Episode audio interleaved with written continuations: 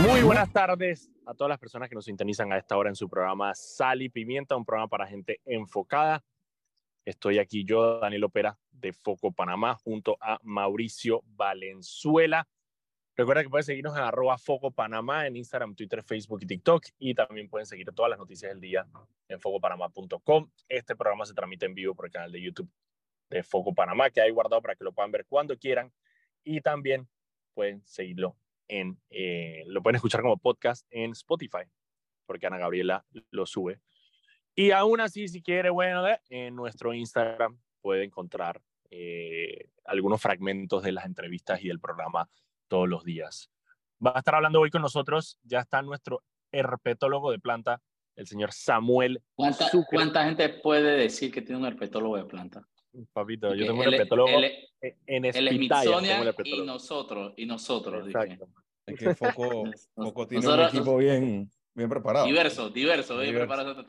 Foco tiene un herpetólogo de plantas. Dice, Fren, ¿qué culebra es esta foto? Dice, Fren, esto me, esto me picó. ¿Cuántos, ¿Cuántas horas me quedan de vida? Foto. Dice, esas son las labores del herpetólogo de plantas de Foco. Dice, Fren, esta iguana, ¿cuál es? Eso se llama nivel, ¿oíste? Nivel. Pero sirve, ¿eh? pero sirve. ¿Que no qué? yo, yo siempre que me topo una culebra le mando una foto a Sandy que, que la puedo agarrar o no la puedo agarrar. de cualquier vaina. Ni que la puedo machetear o no la puedo machetear. Ay, no, machete, Ey, no macheten a las culebras, loco. Eso vale vestir. Nada más si son, nada más si son X, esas son malas. Saludos a la Fundación No al Machete de John Cleckhorn. Ah, fundación del Machete. Machete, sí. para los que no sepan, Panamá tiene una fundación que se dedica a educar a las personas para que no macheten las serpientes. Así de serio es el problema, que no es de Panamá, es un problema de Latinoamérica. Pues. Todo lo que se acerca lo queremos matar. Yo, yo tengo que admitir que yo he macheteado serpientes. Bueno, no, le he metido, una vez le he metido, las he matado de diversas formas. Si son venenosas y me han matado algún animal. Si me han matado algún animal, morirán ellas sangre por sangre. Claro, pero si tienes la opción de caliente la rescate, tú escoges la que la rescaten. Entonces, que yo lo he visto que lo ha hecho. Sí, sí, también, también, también es cierto, es cierto. Pero si no hay ningún rescatista cerca, sangre por sangre. Pues, eso. Ahora, el, tema, el, tema, es que no todo mundo tiene herpetólogos de planta, pero sí todos piensan que son expertos. Ah, literalmente todas las serpientes que ven es de que lo peor que hay, la tres pasos. Yo tengo, exacto, que, yo tengo uno de los mejores videos que hay en la historia, es la de unos manes en Los Santos de que, de que oh, uh, me mordió, abajo, pero está chiquita y era una X chiquitita mordiéndole el dedo. Y el man, ah, esto no pasa nada, era una X. Contento porque la X le había mordido el dedo. Eso pasó, eso pasó. Ese video existe. Y las X, mientras más chicas son más venenosas. ¿Sabes? Que la gente dice eso, pues, que las serpientes venenosas como que no controlan bien cuando son pequeñas cuánto inyectan, pero lo curioso es que realmente no hay ni una data que asegure eso, pues. Mm, bueno, ¿qué está esperando para buscarla? Mm. o sea, no, la, la, data lo que dice es más bien lo contrario, porque sí tienen un buen control de, de eso. Sí. Bueno, yo hace poco... Mira, la razón por la cual... espérate, espérate, dame echarte el cuento, estamos hablando de culebra, respeta. Dale, está bien, está bien, está bien.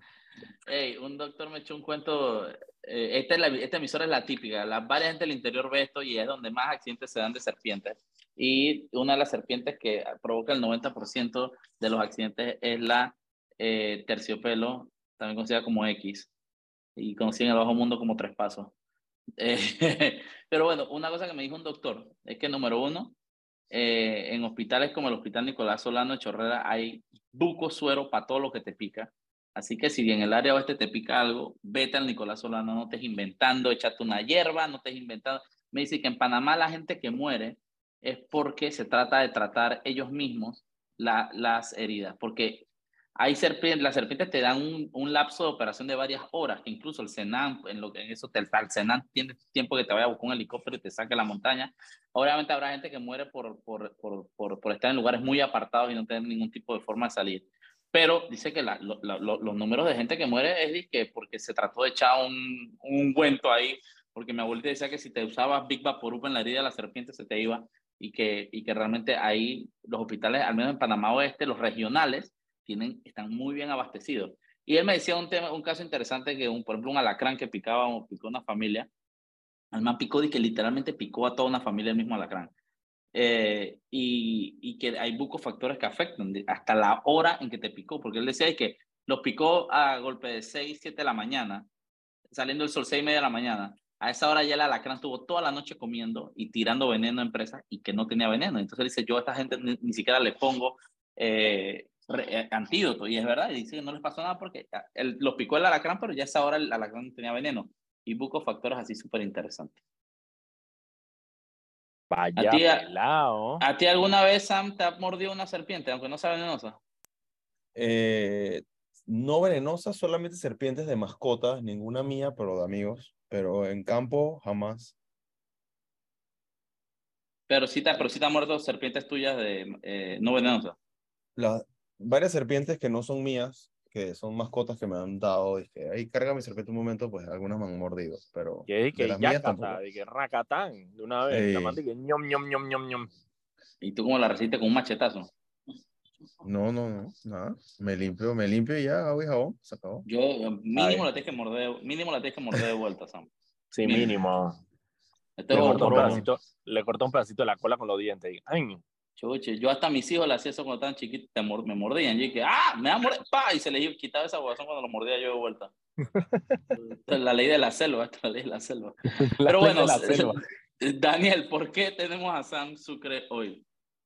Porque ayer fue el día de la rana dorada y yo que tenía dos preguntas para Sam Sucre. Uno, porque, porque ayer el día de la rana dorada. Eh, y dos, porque uno de esos datos, y nosotros hemos tenido a Sam muchas veces en el programa y hemos hablado varias veces del tema de la rana dorada.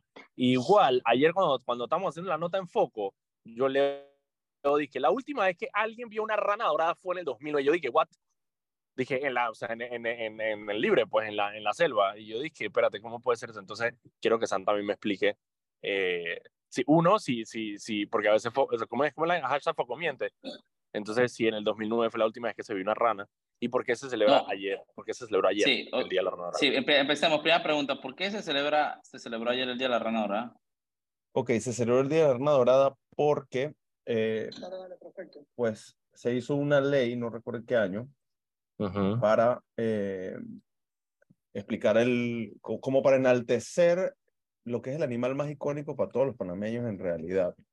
Eh, mucha gente dirá es el águila arpía, la águila arpía tiene una distribución desde Belice hasta la Amazonas. Más, águila arpía hay en todos lados, literalmente. O sea, no, ¿por qué, es que, no es que un animal, no es que es un animal feo ni nada, o sea, es majestuoso. El que ha visto una águila arpía sabe que es impresionante, pues, pero, sí, pero la arna dorada es una especie que es endémica de Panamá y que tiene mucha eh, importancia cultural, porque, pues, mira, desde tiempos precolombinos tenemos estos mitos y leyendas de, de diferentes grupos nativos de Panamá que hacían estos ornamentos de, de, rana y todo. Y después en el tiempo de la colonia pues surgen estos otros mitos que siguieron hasta hace muy poco y todavía hay personas que, que lo, lo, he escuchado decirlo eh, por ahí en el campo, que si tú enterrabas una rana dorada, eh, llegabas al poco tiempo y la desenterrabas y encontrabas uno de estas eh, pues, eh, estos eh, artículos de orfebrería con formas de Ah, eso, eso, es lo que le pasó a Zula Rodríguez.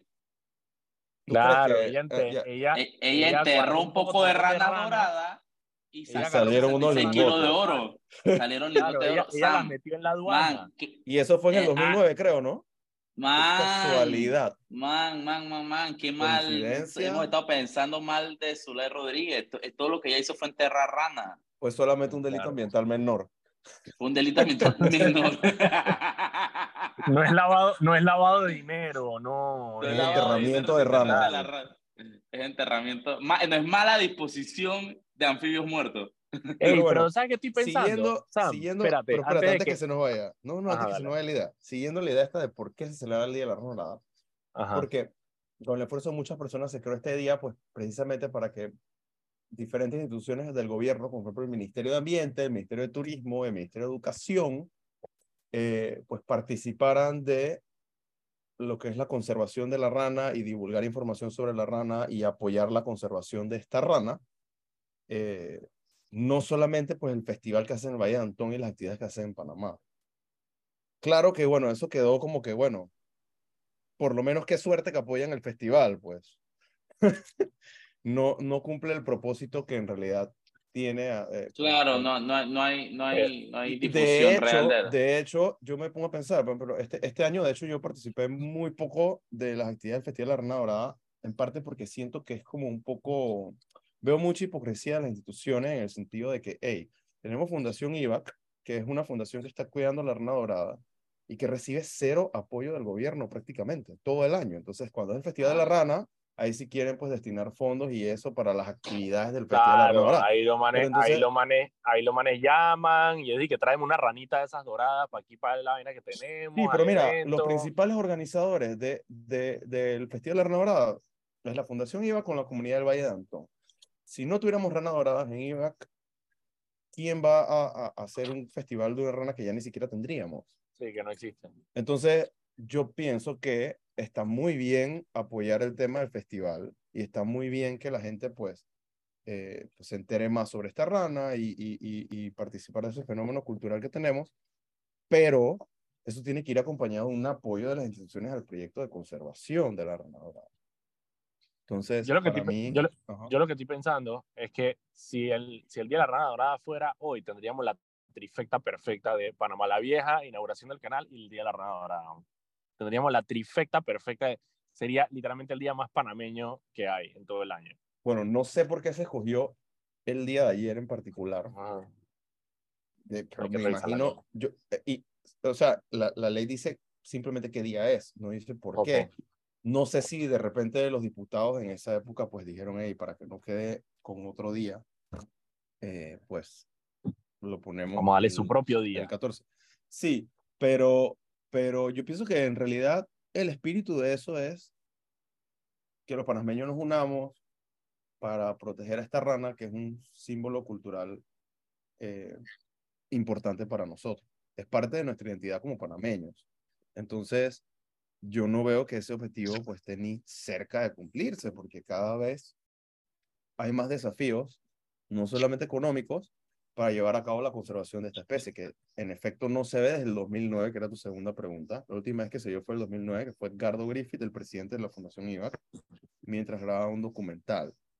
Y desde el 2009 no hemos vuelto a encontrar esa rana en campo, pese a muchos esfuerzos de buscarla, pero, pero sigue la esperanza de que aún esté en algún lugar alguna población, porque como ya les dije antes, pues los principales agentes que están haciendo un trabajo para conservar esta rana y, hacer investigación y búsqueda en campo es Fundación IVAC y no recibimos apoyo económico sustancial ni apoyo institucional para llevar a cabo las giras como deberían ser. O sea, nosotros estamos trabajando prácticamente eh, con nuestras garras eh, y, y, realmente, o sea, mira, yo fui a Colombia, eh, eh creo que en 2009. Fui a Colombia en el 2009, no, no, no fue no y, te Colombia Y mira, mira, tienen una especie de atelopus, o sea, el mismo género de la rana dorada. Eh, está en un parque, ahorita no recuerdo el nombre, pero es, es el parque que tiene la principal fuente de agua que abastece a la ciudad de Bogotá. Esta rana, cuando yo fui allá, tenía como, ya estaba declarada extinta. Hey, el municipio de Bogotá tenía una recompensa, creo que eran como 15 mil dólares al que encontrara una de esas ranas. O sea, si tú ibas a ese parque y encontrabas esa rana, te convertías en un héroe nacional prácticamente y además de eso, pues te daban esa recompensa. Panamá no tiene nada, nada, nada de incentivos para que tú agarres y busques una de estas especies. Bueno, o sea, no son los incentivos, no dan fondos. Mira, mira, mira, mira. No, no, pero además lo hacen todo complicado. Porque sacar un permiso con el Ministerio de Ambiente para lo que sea, para ir a campo, para hacer investigaciones, para hacer colectas de campo, eh, eh, es, es difícil es muy complicado. Entonces, pues yo pienso que en vez de ayudar, entorpecen a, a, a este tipo de cosas. Entonces, después no entendemos Samuel, y cuéntanos, mira, Samuel, tenemos que irnos a un cambio y de vuelta quiero que nos cuentes un poco sobre, la segunda pregunta que te tenía Daniel, de cómo así que la última vez que se vio esa rana fue en 2009. Así que vámonos a un cambio y en unos minutitos más regresamos con Sal y Pimienta. Estamos con Samuel Sucre hablando de la rana dorada, la Golden Frog. Y estamos de vuelta aquí en su programa Sal y Pimienta, un programa para gente enfocada. Estoy aquí de Daniel Opera de Foco Panamá junto a Mauricio Valenzuela. Estamos conversando con Samuel Sucre, nuestro herpetólogo de planta, quien nos está explicando un poco sobre el tema de la rana dorada. Y creo, Sam, que Mauricio te dejo con una pregunta antes del cambio. Sí, la pregunta de Mauricio es, ¿cómo así que la última vez que se vio la rana fue en el 2009? esa, fue vez, esa vez fue la última vez que se vio en estado silvestre. O sea, las que nos quedan, que sabemos que están, están todas en cautiverio, en, proyectos de conservación, que también hay en, en Estados Unidos, porque al comienzo Panamá no tenía un proyecto hecho que tuviera la capacidad de mantener estos animales en cautiverio. Así que frente a la emergencia de que las ranas estaban encontrando muertas, em, se, se eh, decidió exportar unas ranas a zoológicos en Estados Unidos que tenían la capacidad para criarla. Y también tenemos poblaciones allá de ranas doradas zoológicos para Samuel, me acaban, de mandar un, comentario, que será que ya no existen en el, la vida silvestre o si será que necesitamos herpetólogos más jóvenes con mejor vista. No, no sé, o sea, no tienes que ser herpetólogo, no tienes que ser herpetólogo para ir a buscarla. Yo pienso que yo pienso que está bien dudar de la capacidad de los demás si te lleva a lo constructivo como ir a hacerlo. Eh, pero Mira, pregunta Chiricano Capaz en YouTube de que qué pasó con la organización que tenía Juan Carlos Navarro que cuidaba bosques y ranas. Me imagino que está hablando de Ancón.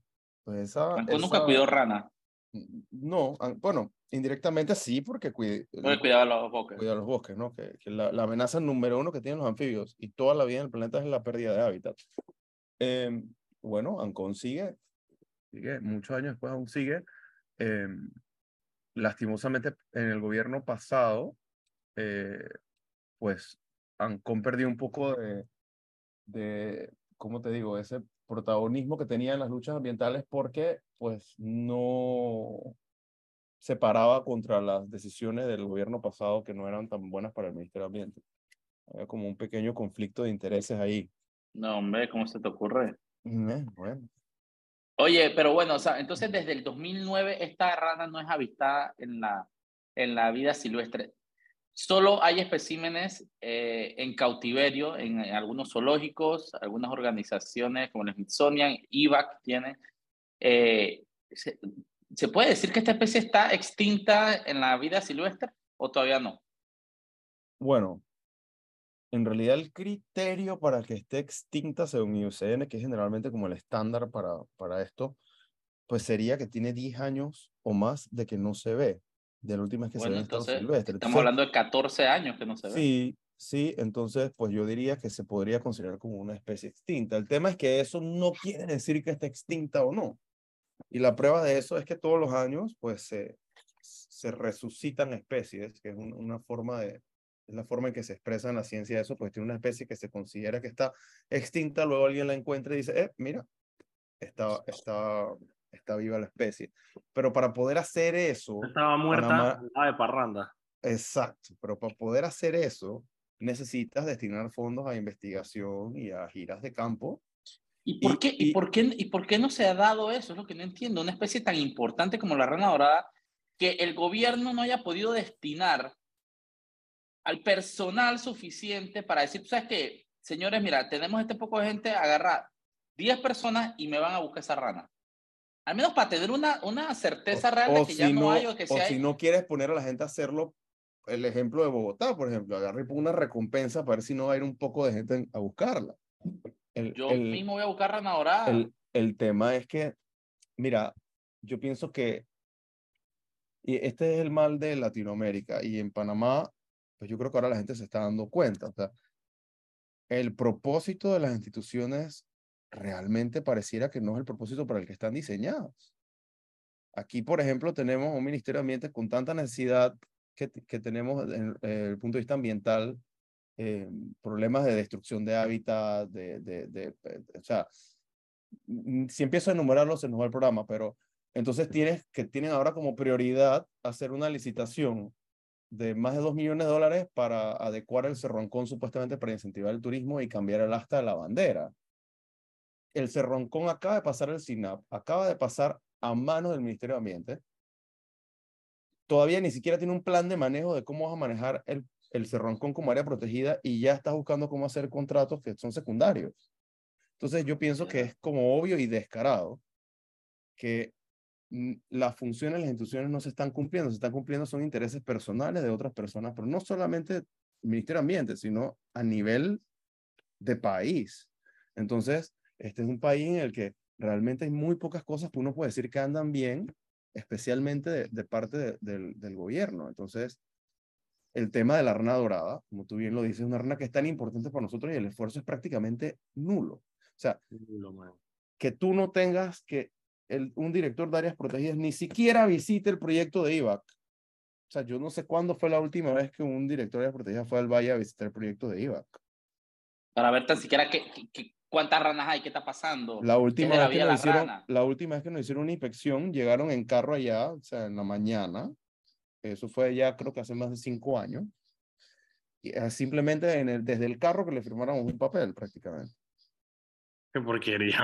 Y fueron para adelante. Y me imagino que ahí cobraron viáticos, se quedaron quién sabe dónde, etcétera, etcétera, etcétera. Entonces todo, todo, todo, desde el eslabón más pequeño. Hay un desinterés grandísimo. Pero generalizado. Pero general, en todo, todo, todo anda como patas para arriba, o ni siquiera patas para arriba, no anda, no anda. Entonces, eso nos afecta en ese sentido. Mira, eh, eh, yo, por ejemplo, que ahora estoy intentando hacer conservación con iniciativa privada, de todas formas tienes el pocotón de obstáculos de parte de, las instituciones. Pues desde el momento en que saqué mi aviso de operaciones, mi vida ha sido de cuadritos en este país. Entonces, uno se pone a pensar, ¿será que tengo que ir a abrir en otro país para entonces poder venir acá con capital de otro país para yo poder entonces salvar las ranas de mi país? ¿Por qué? Entonces todo es como súper difícil y, y, yo honestamente no, no tendría una respuesta concreta para ti, Mauricio, de por qué no se ha hecho eso que tú sugieres, e, excepto a que en realidad eso no es ni cerca de un objetivo del Ministerio de Ambiente. Qué tristeza.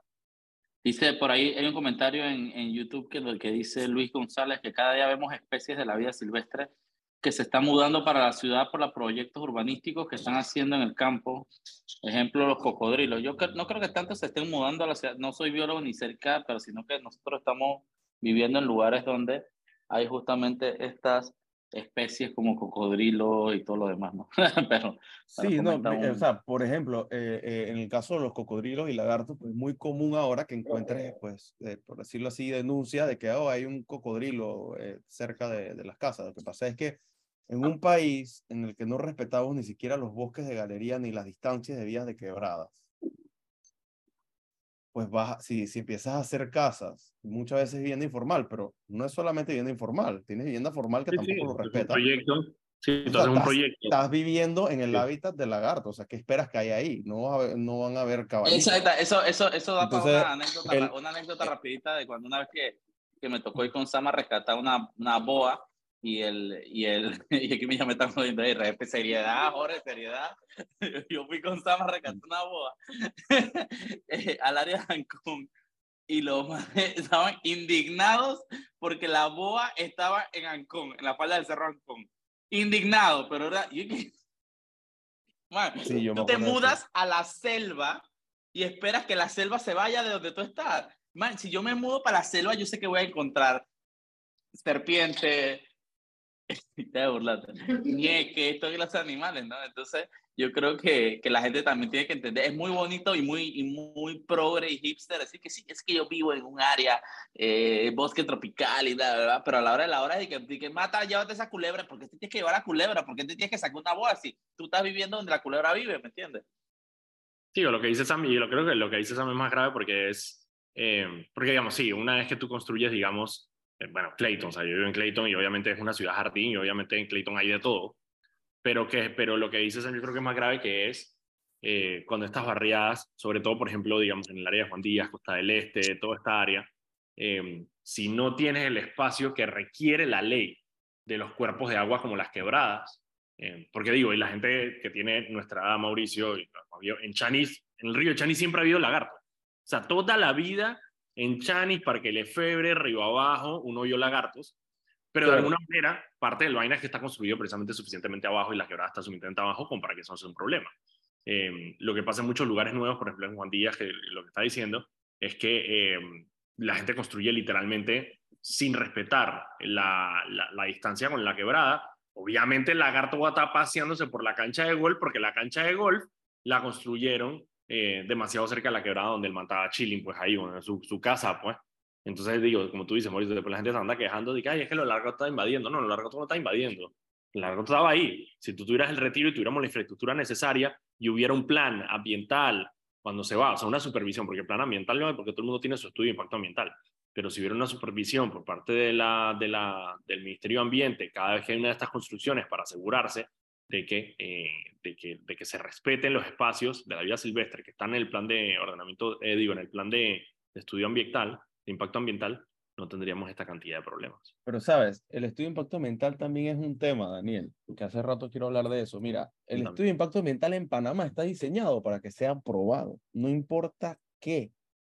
Porque, para que tengas una idea, la regla es que si a ti te rechazan un estudio de impacto ambiental tres veces, tú pierdes tu licencia de hacer estudio de impacto ambiental. O sea, no te lo pueden rechazar.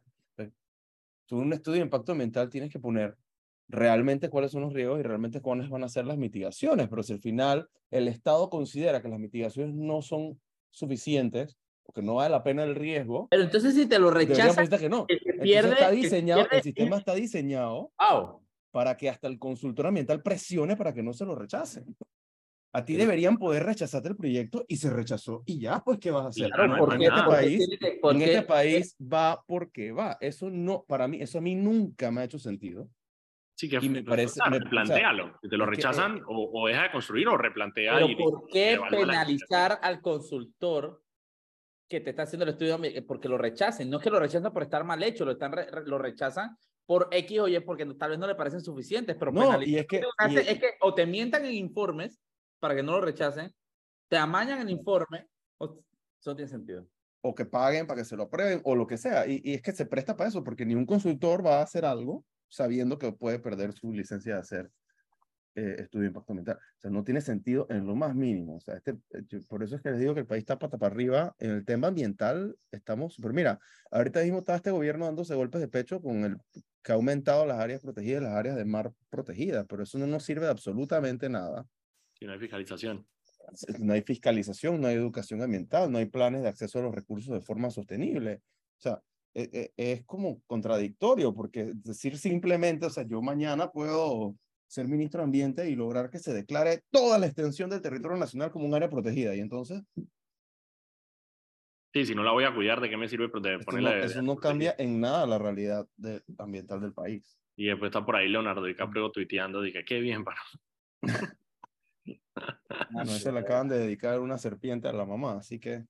A la mamá de Leonardo DiCaprio. Sí, una especie de Sibon, ya te digo el nombre. Espérate, espérate, espérate. ¿Pero quién, quién se la dedicó? Se la dedicó a Abel Batista. Saludos a Abel Batista ya con su proyecto. Anda dedicando especies a dos manos. Le dedicó a Greta Thunberg, le dedicó a la mamá de Leonardo DiCaprio. Chuso, agárrate el tronco que va por ti. Dice que el, ese va a ser, ese va a ser el nuevo, ese va a ser el nuevo, el nuevo, la nueva estrellita de campaña para el 2024. Es que te, dediquen una especie a ti mismo. Tú dije, pa, pa, ¿sabes, no? para tener claim para las elecciones. Se llama Irmelín DiCaprio. Eh. Mira tú. Irmelín DiCaprio. ¿Y dónde lo descubrió? Creo que esta especie se encuentra hacia el este de Panamá y en Colombia. Mira, qué interesante. Ok, mira, son las 5 y 33. Muchísimas gracias, Sam, por acompañarme. Bueno, no sé si, mm, ahora que lo pienso, Sam, no, quédate, quédate, quédate. Vamos, vamos al cambio. Eh, y ya regresamos con más de sal y pimienta aquí en Latino. Y estamos de vuelta aquí en tu programa Sal y Pimienta, un programa para gente enfocada. Estamos aquí Mauricio Valenzuela y yo, Daniel Opera de Foco Panamá, para entretenerlos e informarlos como todos los días, de lunes a viernes a las 5 de la tarde, aquí por la típica 104.5 FM. Recuerda que pueden seguirnos en arroba Foco Panamá en Instagram, Twitter, Facebook, TikTok y también pueden seguir todas las noticias del día en focopanamá.com. Este programa se transmite en vivo por el canal de YouTube de Foco Panamá. Mauricio se emociona con los comentarios, así que pueden eh, dejar sus comentarios ahí en el canal de YouTube de Foco Panamá. Y también lo pueden escuchar en Spotify. Ok, Mauricio. Las otras noticias que tenía el día de hoy. En las noticias internacionales, quizás la más importante es que el expresidente Donald Trump fue acusado por el estado de Georgia eh, en el sur de los Estados Unidos por, como son como 20 cargos diferentes, em, todos relacionados con extorsión de alguna manera, eh, asociación ilícita para delinquir, eh, asociación ilícita para cometer fraude, un montón de cargos. Él y 18 personas. ¿Por qué? Y acá te Martinelli no era... Está bien rookie, bien rookie. Eh, ¿Por qué? Porque, no sé si, bueno, obviamente no sé si se acuerdan, pero en las elecciones del 2020 en Estados Unidos, Trump perdió las elecciones. Y Trump, una de las cosas que hizo en medio de, esa, de esos intentos para quedarse en el poder fue eh, llamar a em, oficiales, eh, para, o sea, funcionarios del estado de Georgia, para pedirles que encontraran votos, que él nada más necesitaba 11.000 votos para voltear el estado de Georgia, porque el estado de Georgia fue bastante apretado. Así que basado en esa llamada, eh, los fiscales del estado de Georgia abrieron una causa criminal y un juez hoy eh, dijo, tiene razón, lo pueden acusar a él y a 18 personas. Hay varias, a ver, hay en efecto una orden de arresto eh, que sacaron en contra de Donald Trump. Sin embargo, la fiscal de la causa, Fanny Willis, em, básicamente envió un mensaje a Trump y a los otros 18 personas que fueron em, eh, acusadas que pueden entregarse hasta el 25 de agosto em, antes de que se eh, ponga en efecto esta orden de arresto para su captura. Eh, Trump ya de alguna manera pasó por esto en el otro caso que tuvo en el estado de Nueva York, así que es poco probable que Trump quiera someterse a la posibilidad de que haga una orden de arresto y que efectivamente lo vayan a buscar. Así que lo más probable es que él junto a sus abogados vaya personalmente y voluntariamente a, em, que le lean los cargos, eh, a decretarse inocente como se ha decretado en los otros casos y que eh, simplemente la investigación continúe. Eh, es él, su abogado Rudolf Giuliani y bueno, Mark Meadows, que también trabajaba con él en la Casa Blanca y otras 17 personas que hay ahí. Em, así que nada, está interesante, es la cuarta vez ya entonces que acusan a Donald Trump por diferentes cargos, eh, algunos relacionados, la mayoría relacionados con su intento de cambiar el resultado de las elecciones en el 2020. Algo muy interesante es que dijo la fiscal, fue que dijo que el estado de Georgia tiene herramientas a disposición de los ciudadanos que quieran eh, de alguna manera pelear los resultados de las elecciones si sienten que no son eh, que no fueron verdad y esos canales no fueron usados por Donald Trump en vez de eso recurrió a la extorsión de los funcionarios eh, con el poder que le da haber sido el presidente de los Estados Unidos, porque esto lo hizo mientras él todavía era presidente. Así que esa es la noticia internacional más importante del día. En las noticias nacionales, eh, les quería enredar, bueno, yo creo que nosotros hablamos del Parlacén ayer, sin embargo, no sé si Sam quiere hablar del Parlacén aprovechando lo que lo tenemos aquí en el estudio. Claro, ya que el especialista en animales nos puede hablar un poquito de lo que pasó en el Parlacén. Los animalitos del Parlacén. Ah, yo lo que no entiendo es por qué existe el Parlacén todavía. Pues, es, es, una pérdida de fondos que pagamos todos los contribuyentes, literalmente simplemente para que las personas se escondan ahí. es correcto. Es... correcto. Estás en toda la razón. No sabemos, no, no, no, no te tengo esta respuesta porque no sé la respuesta a la pregunta por qué todavía existe el Parlacén. ¿Por qué? Martinelli trató de salirse en el, durante su presidencia.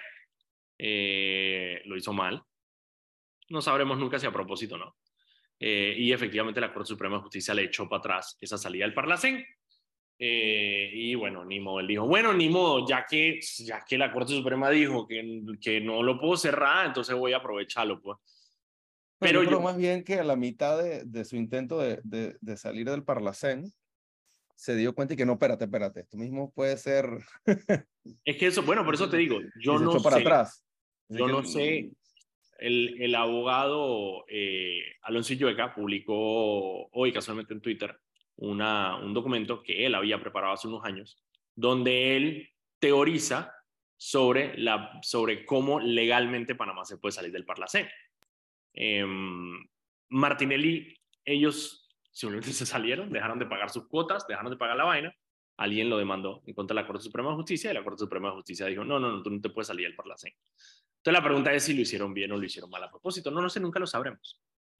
Eh, eh, háblanos un poco de, de, de, la posición de otro camino dentro del Parlacén. Ah, ok, ahí es donde iba la vaina, porque nosotros pusimos una velocita ahorita en foco que quería explicarles a todos y quería expandir sobre eso. esta es la situación. En las elecciones del 2019, recordemos que los diputados para la CEN no se eligen, tú no eliges los diputados, sino que el partido postula diputados o el candidato, eh, porque los candidatos independientes también postulan candidatos al Parlacén. Tú postulas candidatos y basado en el porcentaje de votos que sacas en las elecciones, eh, te dan una cantidad de eh, curules del Parlacén. Eh, por eso es que, por ejemplo, el PRD y CD son los que más tienen, porque el PRD y CD fueron los que más votos sacaron en las elecciones pasadas, a diferencia, por ejemplo, del Partido Panameñista. Entonces, ¿qué es lo que pasa? Lo, que pasó en el 2019 es que Ricardo Lombana, por su posición, que él decía que el Parlacén no sirve para nada, todo lo que quiera, no postuló candidatos al Parlacén, ¿verdad? Ricardo Lombana le fue bien en las elecciones de 2019, sacó 25% de los votos, 18% de los votos creo que fue. Entonces, claro, a Ricardo Lombana le tocaba una cantidad de diputados al Parlacén por la cantidad de votos que sacó. Pero Ricardo Lombana no postuló candidatos al Parlacén. Por lo tanto, uno de esos candidatos que le tocaba a Ricardo Lombana se lo llevó la que sacó menos votos, que fue, eh, bueno, no la que sacó menos votos, pero Ana Matilde Gómez, que no le tocaba, y entró Manuel Castillero, eh, eh, que lo tuvimos aquí en el programa, diputado independiente al Parlacén, eh, que bueno, por, lo que conozco de Manuel Castillero y lo que hemos hablado, es un tipo que se toma en serio su, su, trabajo en el Parlacén, no asistió a la, a la toma de posesión precisamente para no hacer el quórum que daría juramentación a, Ricardo, a los hermanitos Martinelli. Como Ricardo Lombana no postuló, los que le hubieran tocado a Ricardo Lombana se lo repartieron entre los otros partidos. Y por lo tanto, hay, hay partidos que tienen diputados más de los que les tocan porque se repartieron los de Ricardo Lombana. ¿Qué es lo que hace eso? Lo que hace eso es, y esto es una máxima de la política en general, que es, en política los espacios vacíos no existen. ¿Eso qué quiere decir? Que si yo no quiero que, por ejemplo, Cheyo Galvez esté en la Asamblea Nacional, no me basta solamente decir yo quiero que se vaya Cheyo Galvez, porque Cheyo Galvez no se va a ir. Lo que hay que hacer con Cheyo Galvez es reemplazarlo. Porque en el momento que Cheyo Galvez no está, quiere decir que alguien más está por él. Entonces, eso es lo que pasa un poco con el tema del Parlacén. Como los espacios no quedan vacíos en política, si Ricardo Lombana no quiso postular candidatos al Parlacén, entonces alguien más recibe los candidatos de Ricardo Lombana. Y tenemos más candidatos de partido gracias a esa decisión. ¿Qué hubiera pasado si Ricardo Lombano postula sus candidatos al Parlacén? Probablemente tendríamos dos personas y yo, no sé si están de acuerdo conmigo, pero Ricardo Lombano hubiera postulado gente, así como Ana Matilde Gómez, que postuló a un tipo serio como Manuel, Castillo. Eh, asimismo, probablemente Ricardo Lombano hubiera postulado a gente seria, que se hubiera trabajo, tomado el trabajo en serio. Y quizá no estaríamos en esto de los hermanitos Martinelli, donde estuvimos a un voto de que los juramentaran aquí en Panamá porque asumo yo, y me gustaría creer, que la gente que hubiera postulado a Ricardo Urbana se hubieran oponido, opuesto, oponido, brother. Se hubieran opuesto. Eh, ¿Ves qué pasó? Ey, cachete, tírate un ponche ahí, que esa vaina. Eh, ya pasó, ya se fue, ya se fue. Pero eso es. Entonces, hay varias personas en Twitter haciendo este argumento. Nuestra amiga eh, Ilicena Malek hizo ese argumento en el, a pesar de que ella, por ejemplo, ella apoyó a Ricardo Lombana en, las elecciones pasadas, eh, ella tiene, es, o sea, le critica eso y yo también se lo critico, precisamente porque, de nuevo, los espacios en política no se quedan vacíos, los espacios hay que ocuparlos. Si tú después quieres eliminar el parlacén, todo lo que tú quieras, listo, perfecto. Pero mientras tanto, le estás dejando espacios a que personas con otras motivaciones ocupen esos puestos. Y esa es la razón por la cual tenemos la glosa y es, es nuestro, nuestro parecer, yo lo apoyo completamente, que es eso, es si Ricardo Lombana hubiera postulado sus candidatos al Parlacén, eh, quizá toda esta juramentación hubiera sido de manera diferente, quizá no hubiéramos tenido el peligro que tuvimos ayer cuando casi se juramenta porque le faltaba, bueno, no, el viernes le faltaba un solo voto para juramentarse y no estuviéramos, digamos, rezando para que, para que no sucediera. Hablando del hermanito Martínez del Parlacén, ¿qué es lo que viene ahora? Nicaragua, creo. Ellos van a tratar de juramentarse en la sesión de Nicaragua. Se puede juramentar por Zoom, eh, así que ya sabemos, vamos a tirarle una ardilla al transformador de la casa para que se le quemen todos los. Pero ahora les dijiste eso, ahora los manes van a y que con 50 protection fail systems para. Oye, yo voy a tirarle una ardilla el transformador de esos manes. Voy a parar un jammer de señal atrás. Sí, esos manes no van a poder conectarse. Es poco probable, es poco probable que no se juramenten. Ahí, ¿cuál es el tema?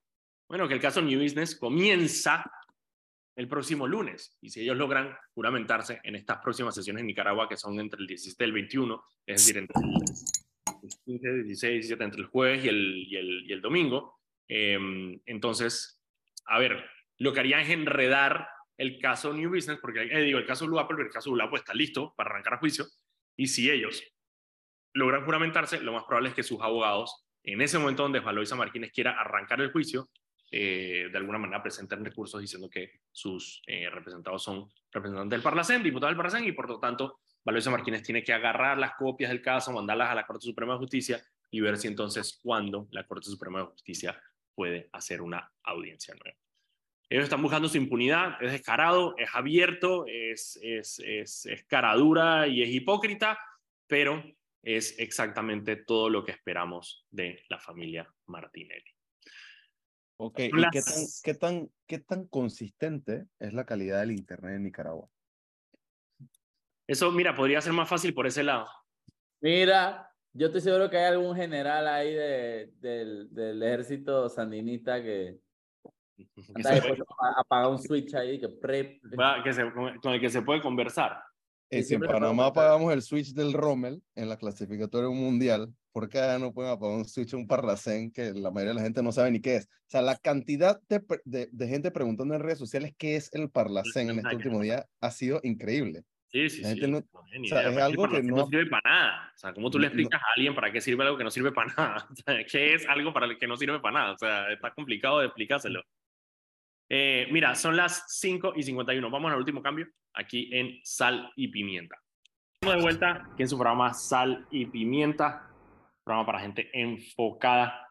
Estamos aquí Marisol Lenzo y yo, Daniel Opera de Poco Panamá. Vamos a hacer lento porque nos quedan solamente 5 minutos para este programa.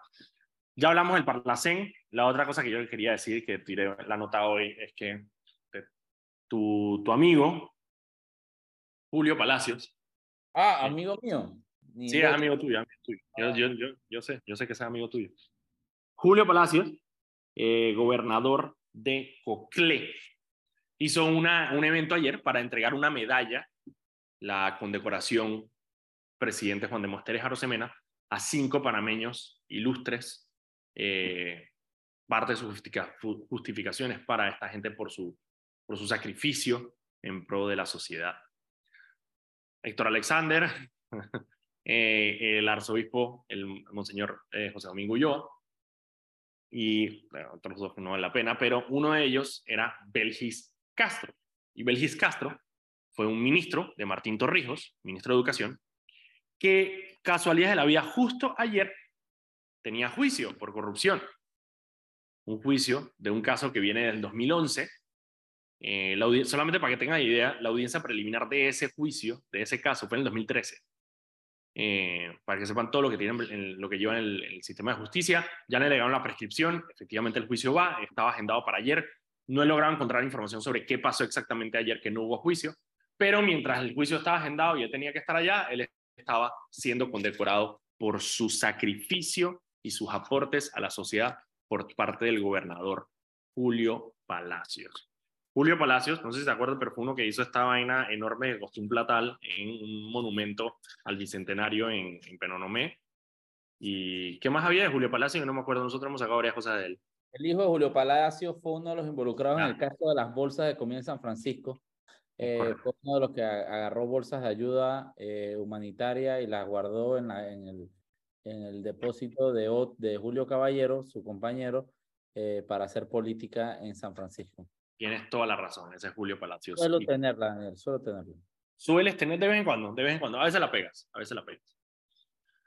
Así que nada, ese fue Julio Palacios ayer. A mí esa fue mi indignación del, del, día de ayer en la tarde, porque me parece completamente absurdo que le traten de dar una condecoración a una persona que debería estar, eh, que debería estar, eh, bueno, está, siendo procesada en este momento.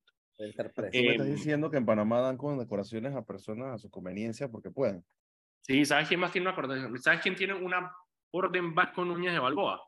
Marta Martinelli. Se la dio Martinelli durante su presidencia. Él personalmente se entregó, le entregó la orden Vasco Núñez de Balboa a su esposa mientras él era presidente y ella era primera dama. ¿Esas condecoraciones van acompañadas de algo extra, dinero o algo así, o solamente te ganas la ¿Cuántas periquitas tienen condecoraciones? No, no, no sé. ¿Verdad? No sé. Yo sé que a Marta se la dieron. No, mira, la condecoración no lleva más nada. ¿Cómo hace Aurora? ¿Cómo hace qué? ¿Cómo hacía Aurora y Ursula Vance? ¿Cómo así? Pues, su, su, condecoración. La condecoración no lleva nada extra. Em, sin embargo, tener, tener, poseer en tu familia eh, una orden, eh, una gran cruz bajo Núñez Balboa, solía ser una, eh, obviamente, una, una muestra de, de, algo en la sociedad. O sea, me acuerdo, bueno, hay varias personas que lo tienen, pero la única que yo he visto físicamente fue la del actor Harry Harry Iglesias, ¿qué se llamaba él? El actor de teatro. Mira, viendo los condecorados de tiempos contemporáneos, yo pienso que la carita feliz que le dieron a mi hija en la escuela en estos días, pues eso todo bien en kinder, vale más. El sellito en la frente vale mucho ah, más. Sí, sí, sí, vale mucho más. Sí, Harry Iglesias fue la única que yo vi en persona. Eh, bueno. Son las 5 y 59. Vamos a terminar el programa de hoy ahí Ah, mira, aquí está. Orden Vasco Núñez Balboa. Pero ¿sabes qué? No, no sé si está... Sí, Gran Cruz Extraordinaria.